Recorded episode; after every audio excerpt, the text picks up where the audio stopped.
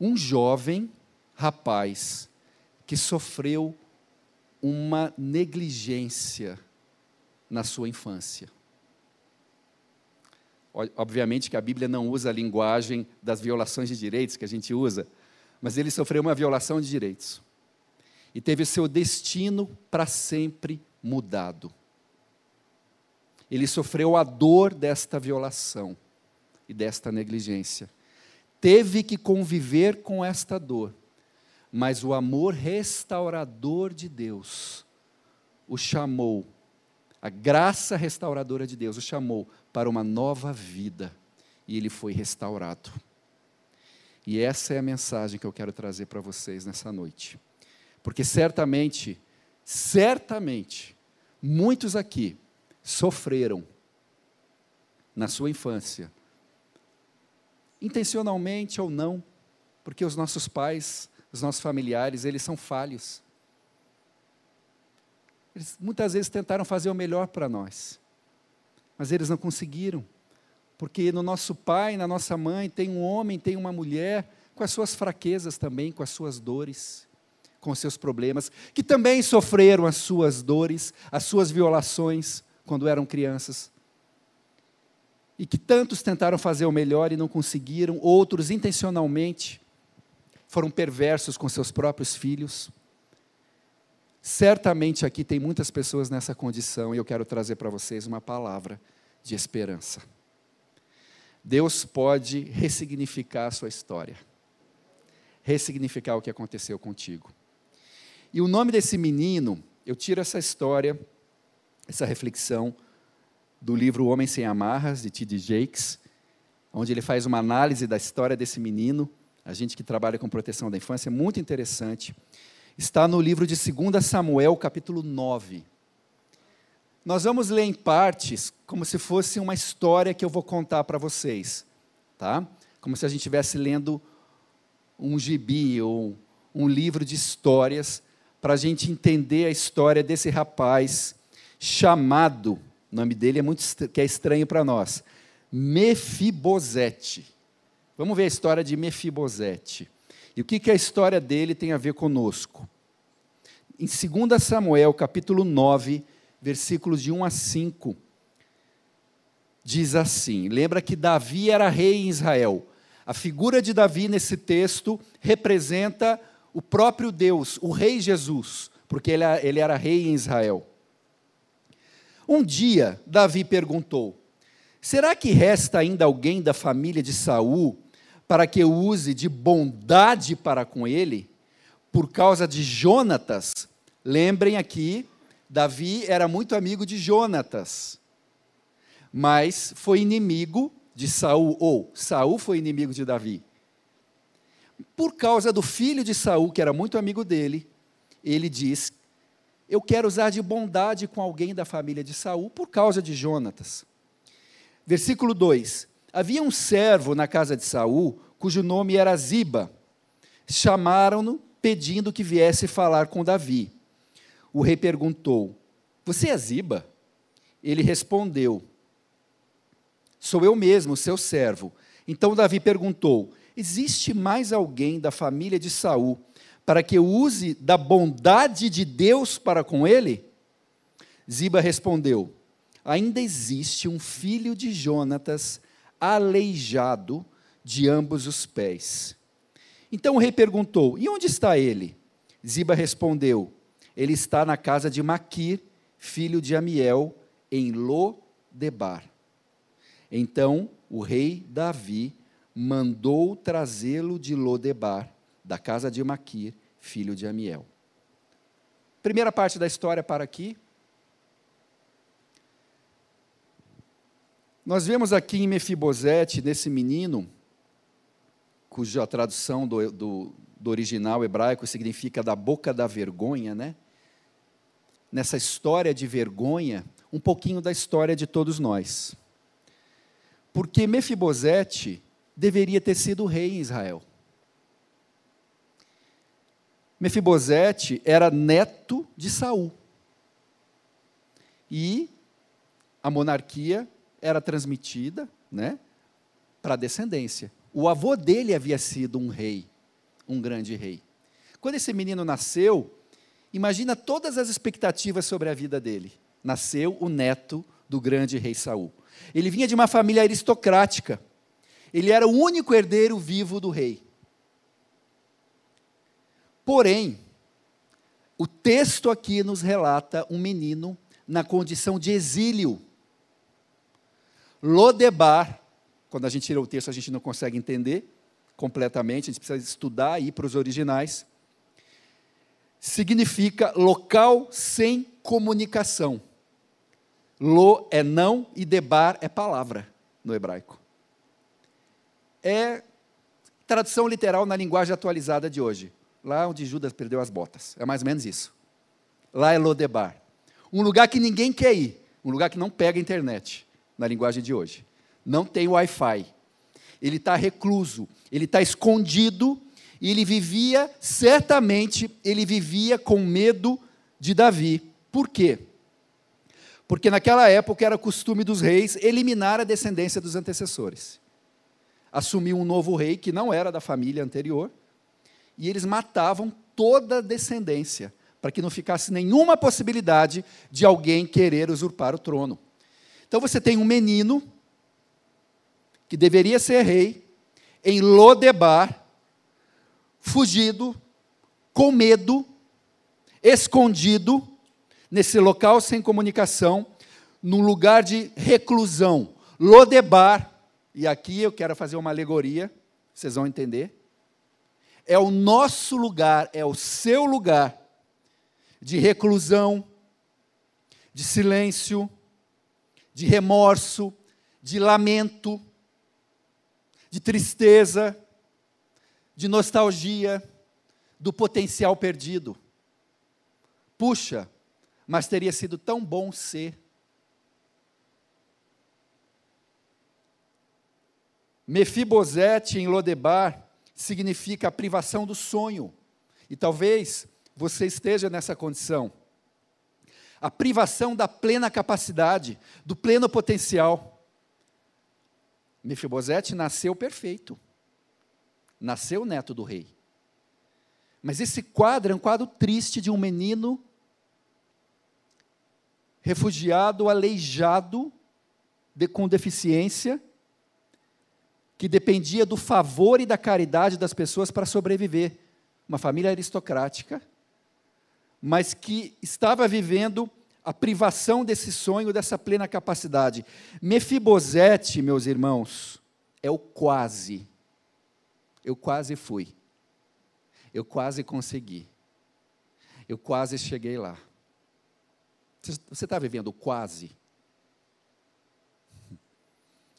Mefibosete é a encarnação da nostalgia. Sabe o que é nostalgia? A saudade do que poderia ter sido. É uma saudade do que não aconteceu, mas deveria ter acontecido. E muitos de nós vivemos nesse estado de nostalgia, de tristeza. Eu estou falando aqui dos problemas da infância e da adolescência no Brasil, Suicídio e automutilação, pastor Jorge, já é a segunda causa de internação no SUS e de morte de adolescentes no nosso país. Temos uma adolescência vivendo essa condição de Mefibosete, de tristeza, de reclusão, do não chegar, do não sonhar, do desistir. O lugar do esquecimento, o lugar da nostalgia. Quais as suas privações? Quais as áreas que te impedem de ser plenos? O que te detém? O que te detém? Como que Mefibosete ficou assim? Como que ele foi parar em Lodebar? E aí vamos para a segunda parte da história. Volta um pouquinho. 2 Samuel 4, 4. 2 Samuel capítulo 4, versículo 4. Jonatas filho de Saul, tinha um filho aleijado dos pés. Ele tinha cinco anos de idade quando de Jezreel chegaram as notícias da morte de Saul e de Jonatas. Então sua ama o pegou e fugiu. Aconteceu que, apressando-se ele a fugir, ele caiu e ficou manco. Seu nome era Mefibosete. Agora eu quero que a gente faça um mínimo esforço para nos colocarmos no lugar de uma criança de cinco anos, que é neta do rei.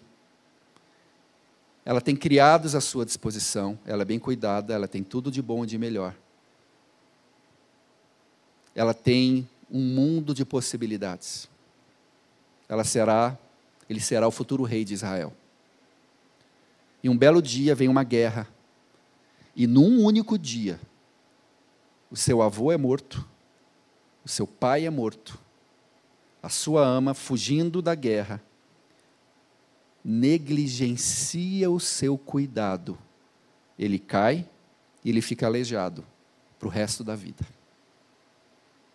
Essa é a história de Mefibosete. Vamos falar um pouquinho da negligência contra a criança. Vamos encarnar em Mefibosete a criança brasileira.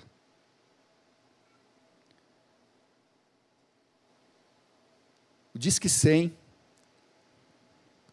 a Ouvidoria Nacional de Direitos Humanos, que coleta todos os dados de violência e violações de direitos contra a criança, apontou, em 2019, que 55% de todas as denúncias de violações de direitos do nosso país foram contra crianças e adolescentes.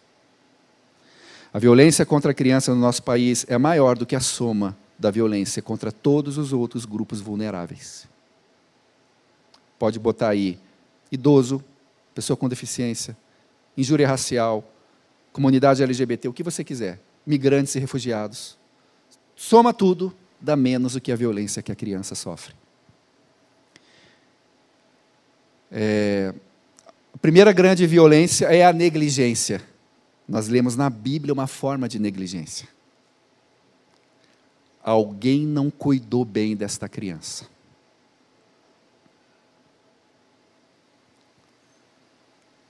É o número um nas, nos registros de notificação dos conselhos tutelares de todo o Brasil.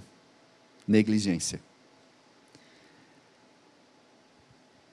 Se a gente olha para os diversos tipos de violência, nós, de maneira perplexos, nós vamos descobrir que perto de 80% das violências, das violações de direitos, acontecem no âmbito familiar dentro de casa. E são perpetrados por alguém que é de confiança da criança.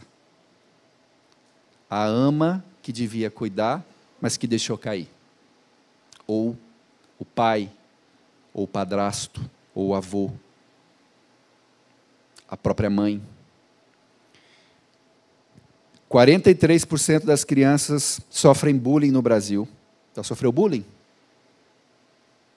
Estive semana passada com a cantora lá do Rio Grande do Norte, da Paraíba, cujo, a Valquíria, cujo filho de 16, 17 anos, 16, suicidou-se por cyberbullying. É, 43% de crianças e adolescentes sofrem bullying no Brasil. 80% das vítimas tendem a reproduzir maus tratos sofridos. 52% dos casos de exploração, violência ou abuso sexual contra crianças e adolescentes ocorrem na casa da vítima e 85 a 90% desses agressores sexuais são pessoas conhecidas da criança e da família. Inclusive, 30% são pais. 18 mil crianças são vítimas de violência doméstica por dia no Brasil. Segundo a Unicef, mais da metade de todas as crianças e adolescentes vítimas de homicídio no mundo foram mortas em 10 países, sendo o Brasil e a Nigéria os dois países com maior número de homicídios. As violências são as maiores causas das mortes de crianças, adolescentes e jovens de 1 a 19 anos no nosso país. Entre essas causas, entre essas chamadas causas externas, as agressões são as que mais matam crianças e adolescentes a partir dos 10 anos.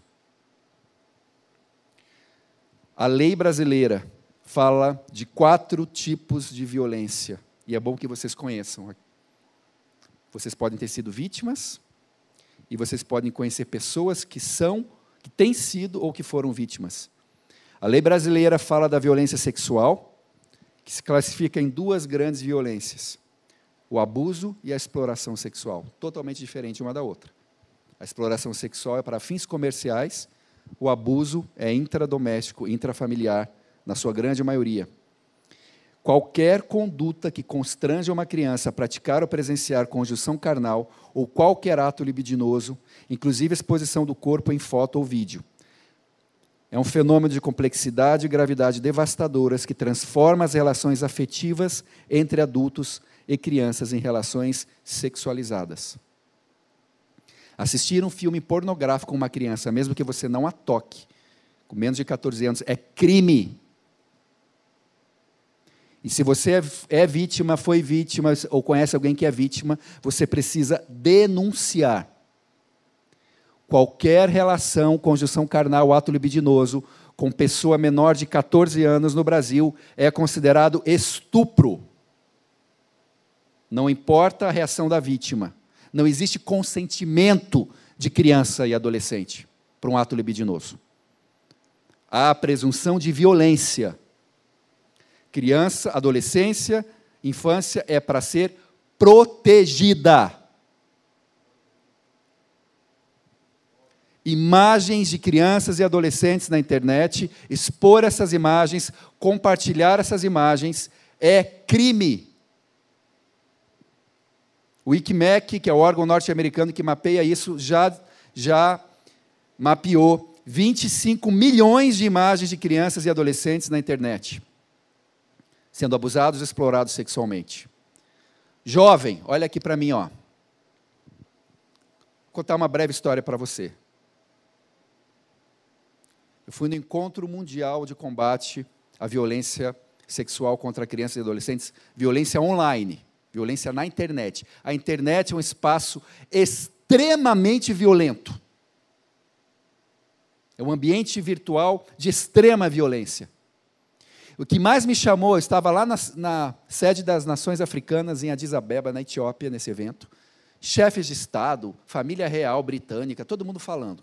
Mas o que mais me marcou foi o testemunho de uma jovem da idade de algumas de vocês aqui. Que com 13 anos 12, 13 anos, começou a trocar ideias, a bater papo com uma amiguinha na internet. Ficaram amigas, chat para cá, chat para lá, conversa, achei uma amiga, que legal. Um belo dia, o primeiro elogio. Como você é bonita. Como você é bonita. Tira uma foto para mim. Tira a foto, manda. Não, você é muito bonita. Eu acho que você poderia ser modelo. Você é bonita. Eu vou perguntar para vocês: quem não quer ouvir isso? Todo mundo quer ouvir isso, né? Então, tira uma foto agora, eu quero ver você é, sem a parte de cima, porque tem um amigo que é fotógrafo, ele vai ver, quem sabe você possa né, ter algum sucesso e tal, você pode ser modelo. Ela tirou essa foto. E aí ela ficou eternamente escrava. Porque do outro lado não era uma amiguinha, era uma rede de criminosos.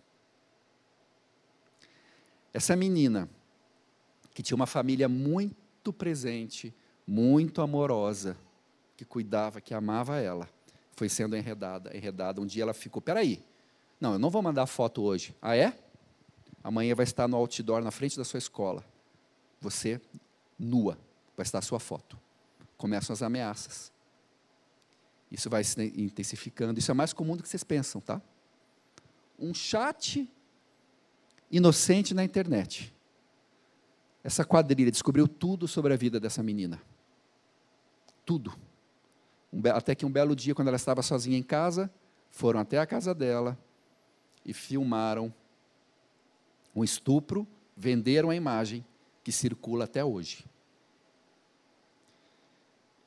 A história dela é a história de Mefibosete. De alguém que tentou suicídio várias vezes, mas que encontrou uma graça restauradora, que ressignificou a sua dor e que hoje é uma ativista mundial em torno da proteção da infância. Quantas histórias assim? Quantas histórias assim? Violência sexual. A lei fala da violência física, que é o ato de violência intencional contra uma criança com impacto no corpo e na integridade física, que se traduz com marcas visíveis como lesões, ferimentos, fraturas, hematomas, mutilações e até mesmo a morte. Eu e a minha chefe, a, a ministra Damares, pegamos um avião em Brasília, só para ir de Brasília até Cianorte, no, no norte do Paraná, para abraçar uma mãe só para isso. E para cumprimentar a equipe da delegacia que desvendou um crime de uma criança de três anos e nove meses, que apanhou tanto do padrasto, mas tanto, que o médico legista e a equipe da delegacia de homicídios de Cianorte, no Paraná, pediu afastamento do cargo depois desse caso, porque eles não conseguiram mais lidar com a atividade deles. O fígado da criança se rompeu em dois. Não tinha nenhuma vértebra da coluna que não tivesse sido quebrada. Uma história que ninguém ouviu. A gente ouviu a história do menino Henri Borel, lá no Rio de Janeiro, que é filho de um político que mora na Barra da Tijuca. A gente ouve a história da Isabela Nardoni, né? do menino Bernardo, no Rio Grande do Sul, mas todos os dias isso está acontecendo no nosso país. Histórias como a desse menino, o pequeno Christopher. Violência física, talvez alguns aqui tenham sido vítimas de violência física severa e carregam as marcas dessa dor. A mão que deveria dar o carinho e o afeto é a mão que fere, que marca e que mata. Temos o terceiro tipo de violência, a violência psicológica. Qualquer conduta de discriminação, depreciação, desrespeito em relação a uma criança ou um adolescente mediante ameaça, constrangimento, humilhação, manipulação, isolamento, agressão verbal e xingamento, ridicularização, indiferença, exploração ou intimidação sistemática, que é o bullying, que possa comprometer seu desenvolvimento psíquico ou emocional. E é a Lei 3.431 que fala isso. Né? Quantos com problemas psicológicos por terem sido vítimas desse tipo de violência? É a principal violência contra a criança no nosso Disque 100. A violência psicológica.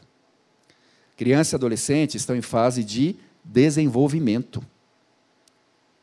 Por isso precisam ser protegidos no seu protegidos psicologicamente elas estão afirmando a sua identidade. Fala 50 vezes para uma pessoa magra que ela é gorda. Daqui a pouco ela está se vendo gorda. Quanto mais uma criança que está formando a sua identidade.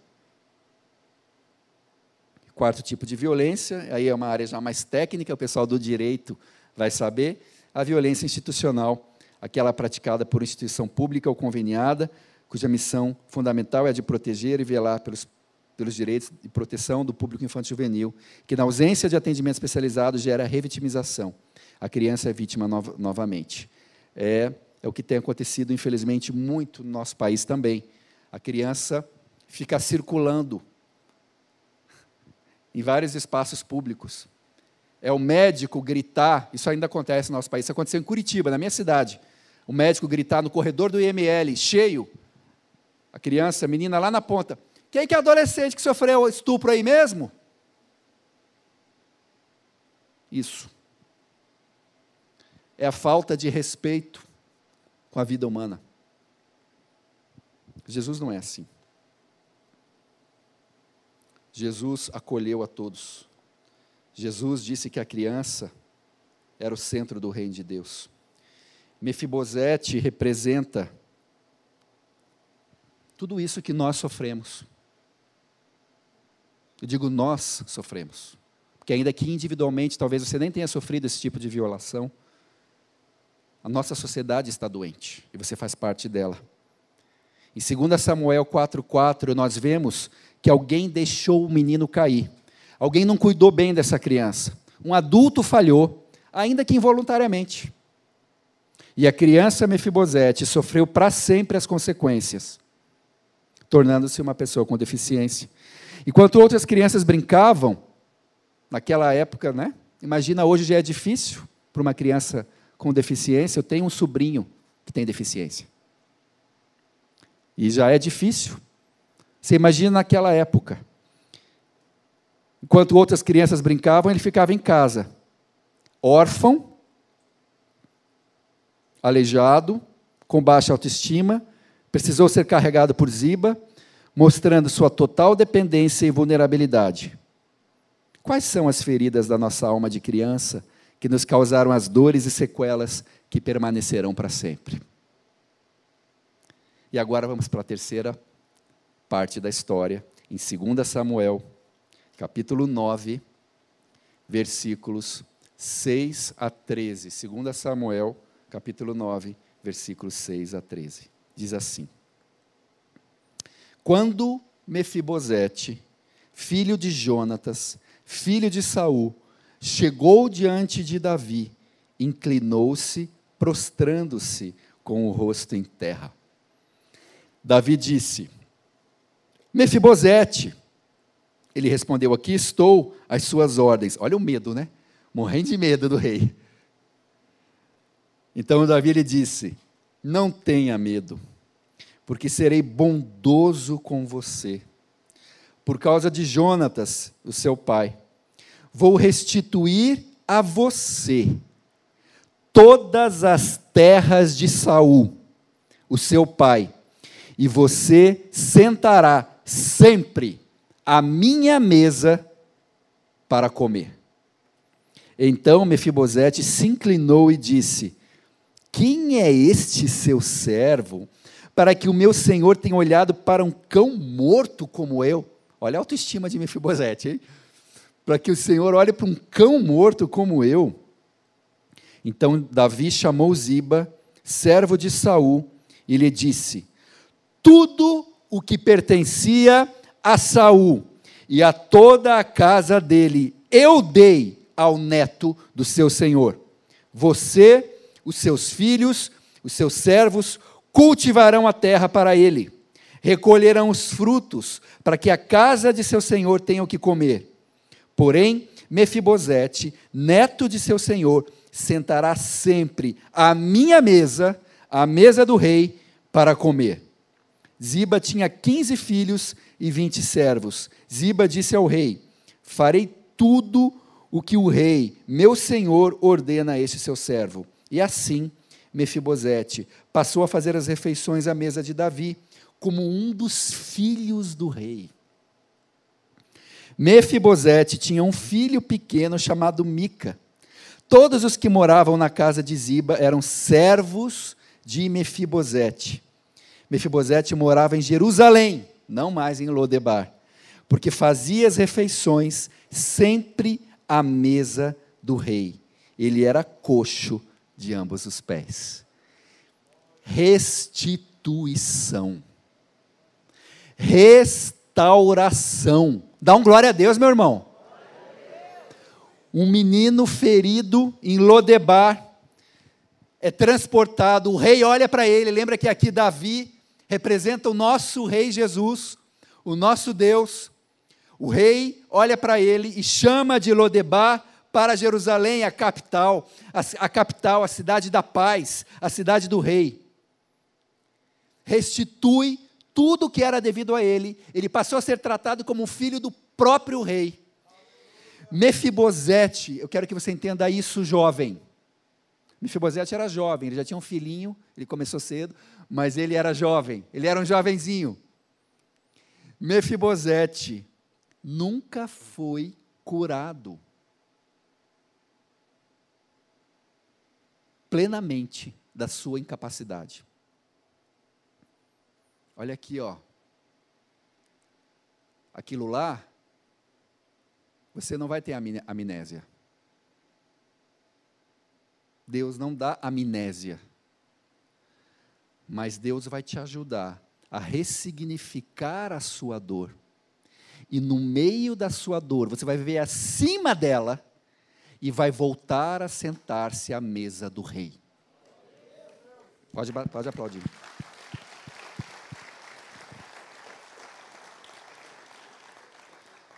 Nessa noite, eu quero concluir que nós façamos um exercício interior, confrontando uma, uma efibosete que existe em cada um de nós. Pode ser que você ainda esteja em Lodebar, tá? Confronte o Mefibosete que está na nossa própria condição de vulnerabilidade. Quando os nossos fracassos, agora nós vamos confrontar para que os nossos fracassos e as nossas dores se transformem em sucesso, que as nossas fraquezas se tornem força, que a nossa maldição se torne bênção, que o nosso lamento se transforme em baile, porque Deus diz para você nessa noite que a mesa do rei é o seu lugar. Venha com a dor que você está no coração. O rei não te despreza. Ele te oferece o banquete que é devido aos seus filhos. Na história de Mefibosete está a história de todos nós. Basta você humildemente, como ele, se prostrar diante do rei.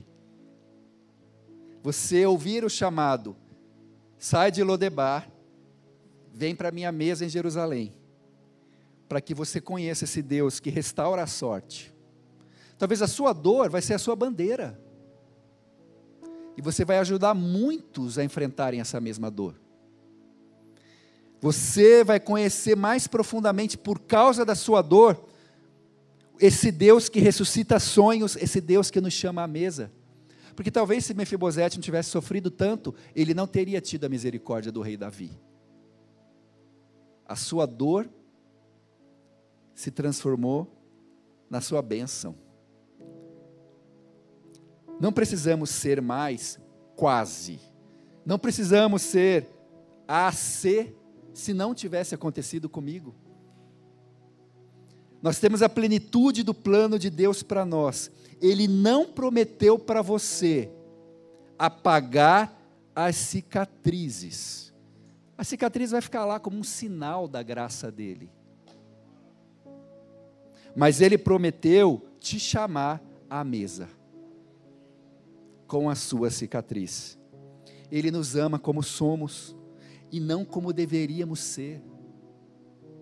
Você entendeu? Ele te ama como você é e não como você deveria ter sido.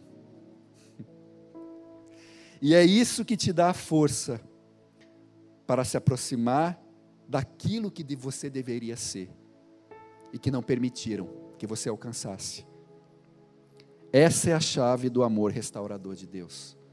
Vem à mesa, vem à mesa do rei. Vamos ficar de pé para a gente orar.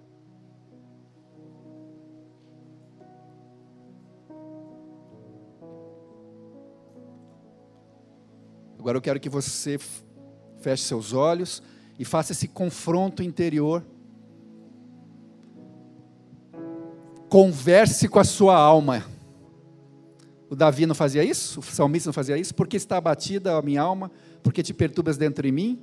Espera em Deus, pois ainda o louvarei. O que é isso, alma? Por que você está triste desse jeito? Agora você vai conversar com a tua alma, você vai conversar com o Mefibosete que está em Lodebar. E você vai dizer, rapaz, rapaz, se levanta. O rei está chamando para a mesa em Jerusalém. O rei está chamando para o palácio. Feche seus olhos, ore a Deus agora. Talvez Deus leve você a reviver a sua dor, o seu trauma. Mas Ele vai estar ali com você, te dando a mão.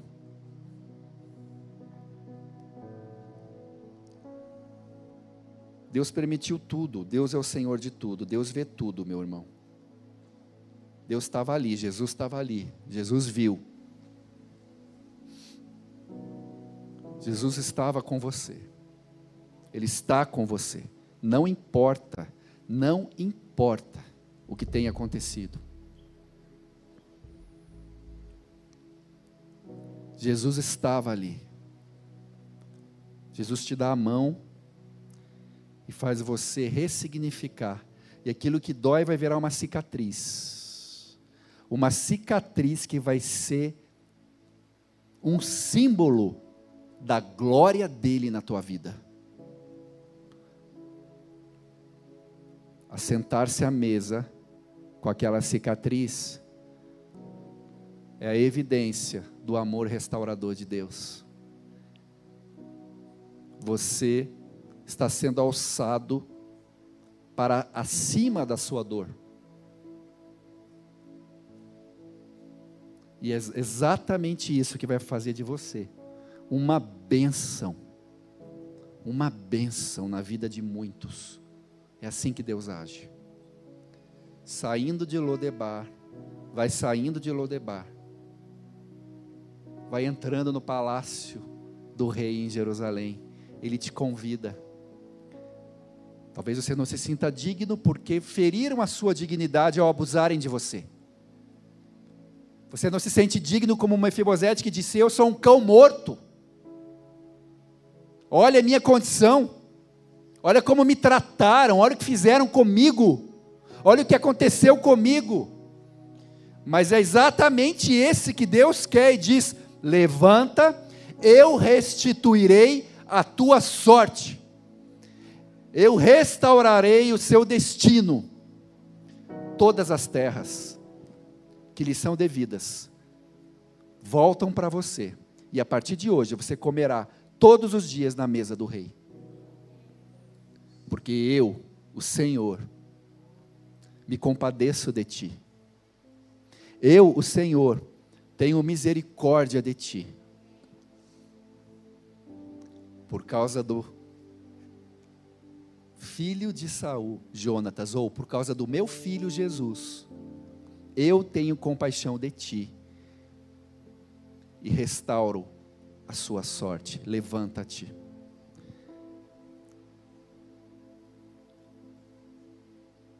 Agora você não é mais um refugiado. Você é meu filho. Você é meu herdeiro. Tudo que você passou agora ficou para trás, é passado eu restauro o teu destino. Vem à mesa. Estou convidando vocês todos à mesa. A minha mesa. A mesa do rei. A mesa da provisão. A mesa do cuidado. A mesa da proteção. A mesa do amor. A mesa da restauração. A mesa onde você vai poder ser pleno. Você vai alcançar todo o teu potencial em Cristo não importa o que tenham feito com você, não importa se foram negligentes com você, eu restauro a tua sorte, meu filho, minha filha. Amém.